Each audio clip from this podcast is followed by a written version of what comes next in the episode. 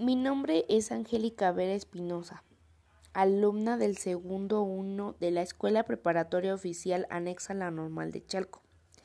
El día de hoy vengo a hablarles sobre las ballenas. Las ballenas son mamíferos que miden hasta 30 metros de longitud y pesan 150 toneladas.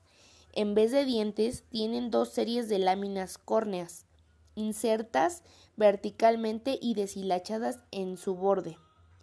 Estas se usan para filtrar el krill, que constituyen su dieta. Las ballenas son especies muy cosmopolitas, es decir, que viven prácticamente en todos los océanos del mundo y se alimentan principalmente del krill y pequeños crustáceos como copepodos y anfípodos, aunque existe alguna diferencia entre las diferentes ballenas.